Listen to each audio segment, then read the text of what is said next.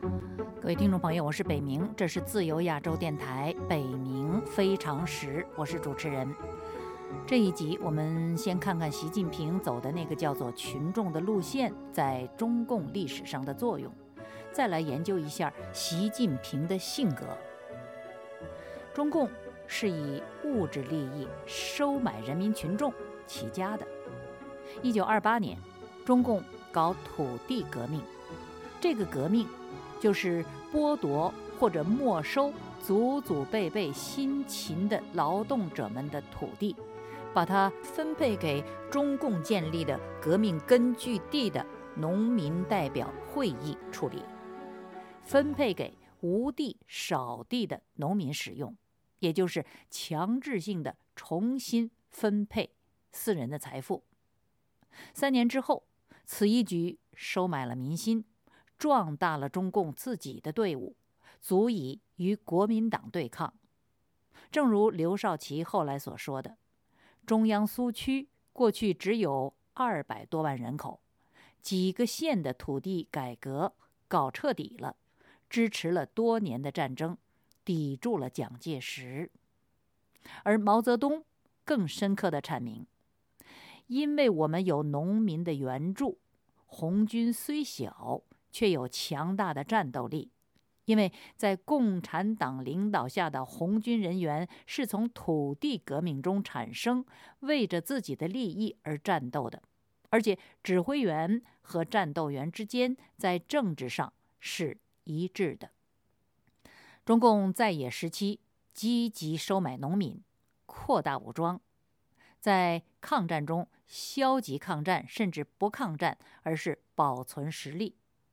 到了一九四九年，对国民党、国民革命军大打出手，以武力从国民政府夺取政权，靠的正是中国农民。到一九四八年的下半年，中共所称的。解放区已经有一亿农民分得土地，参军入党者众多，成为国共内战时期中共打垮国民革命军的巨大人力资源。关于这一点，连国民党的官员都有明确的认知。一九四六年十二月二十一日，中国国民政府地政署署长。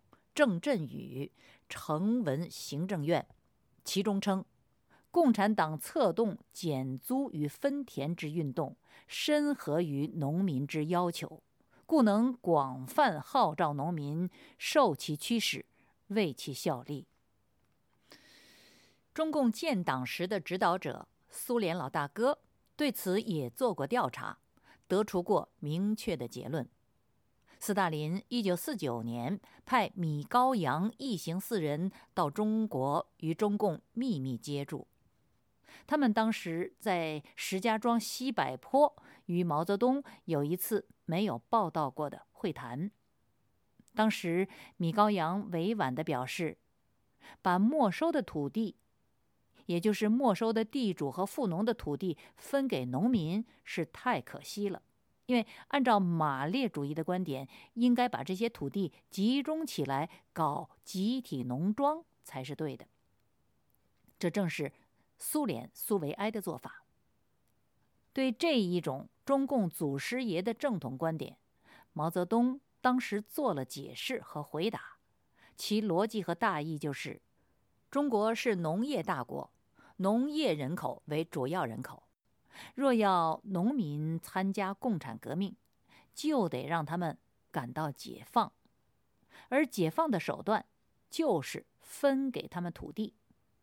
中国的解放战争正是因为有了分了土地的两百万农民参军，这才有了可能夺取了最后的胜利。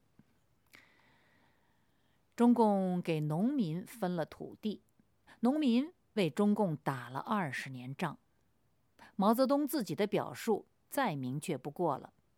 他说：“我们的解放战争主要就是靠这一亿六千万人民打胜的。有了土地改革的胜利，才有了打倒蒋介石的胜利。”这是他的原话。这段话呢，引自《建国以来毛泽东文集》第一册。这本书是中共中央文献出版社一九八七年版，印在第三百九十七页。中共从建党至今有两大法宝，一个是武装斗争，一个是谎言治国。武装斗争是夺取政权，谎言治国是巩固政权。这两项都与群众相关联，前者是发动群众，奖励群众，使他们成为打江山的利用的对象；后者呢，则是教育群众，愚弄群众，使他们成为保江山的驯服对象。我们知道，任何政治和政府都不能脱离群众，不过中共的群众路线走的是特别的出色。全然使群众为一党之私服务，而从来没有真正的为群众服务。一九四九年，中共建政，在大陆中国登堂入室，成为执政党之后，用不着农民群众了，旋即开始搞农业合作化运动，这就是把所有生产资料统统收归国有的所谓社会主义三大改造运动之一。收回农民土地，归所谓集体，也就是国家所有。这如果仅仅是忘恩负义、过河拆桥、放任不管，让农民自生自灭也就罢了。其实，共产党政权给了人民土地，又把它剥夺回来，这一招更有深意。其意在于不让农民自生自灭，而要让他们按照统治阶级的意志来生活。毛泽东在中共七大上有一段话，很少引起人们的注意。这段话是：有财产就有个性，有自由，有独立，有人格；没有财产就没有这一切。毛泽东，这个湖南湘潭韶山冲一个富农家里出生，写过。湖南农民运动考察报告的农民，按熟没有财产就没有个性，没有自由，没有独立，没有人格这个秘诀。当人民变成无产者的时候，其身家性命就牢牢掌控在当权者的手中。这样的群众，连一盘散沙都算不上，他们是驯服工具。类似猪圈里盼望曹食儿随时待宰的猪，群众这张共产党手中的牌，这个中共起家时的老传统，如今中共太子党们已经不大以为然了，但它却是习近平成功的重要秘诀。上集我们介绍过，他为此如何坚持不懈。直到他的权力地位今非昔比。好，各位听众朋友，我们现在就来看一看习近平的性格特征。年轻时的经历对塑造人的一生有奠基作用。习近平在梁家河大转型的经历，是解读他后来一生道路的一把钥匙。这也是他自己的认知。他曾经写到过。上山下乡的经历对我的影响是相当深的。我们知道，重返梁家河的习近平判若两人。此前他是走投无路、蒙昧无知、盲目抵抗；此后他调转方向，直面目标，自我克制，初得正果。他由此不仅摆脱了受人歧视的困境和窘境。还进一步赢得了老乡们的尊重。这一段人生经验，成功的开掘了并强化了习近平记乐自我的天性，培养并促进了成长中的习近平的一个性格特征。这个特征就是按照既定的方针处事，直奔目标。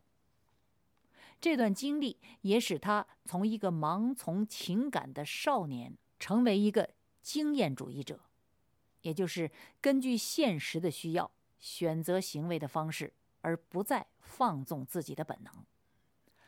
后来，他从中共中央军委办公厅转身自我下放到河北正定县，那是他和他父亲决定他从基层做起，准备破格进入第三梯队的起点，也是他作为中共的地方官员第一次明确的走群众路线起步的地方。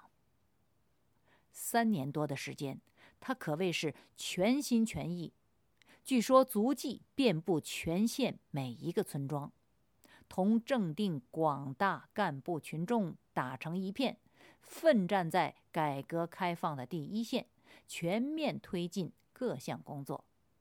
他由此成为中国改革开放初期的政治新星，进入了小说家的脚本，成为改革开放的模型。不过此后呢？在关键的时刻，他发现河北省委第一书记高阳公开阻止他这个中央空降的太子党破格进入第三梯队。既然此路不通，他便全然放弃努力，转身大跳槽到福建厦门。后来在宁德，他发现当地腐败问题严重，正是他大展身手的时机。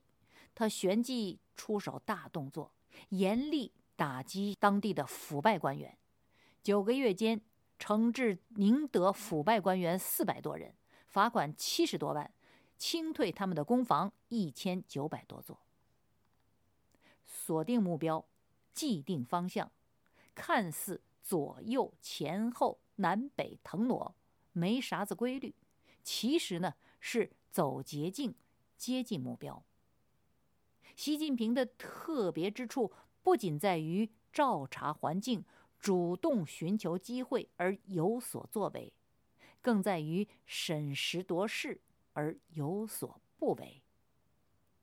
从正定大跳槽到厦门，他是为了摆脱河北省第一书记高阳的阻力，好借助父亲的老战友福建省第一书记向南的庇护和重用，大干一场的。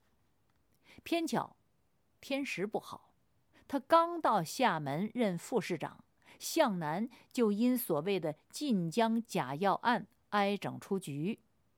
当时地利也不济，他的前任太子党厦门市副书记安黎口碑不好，导致福建舆论环境对红二代不利。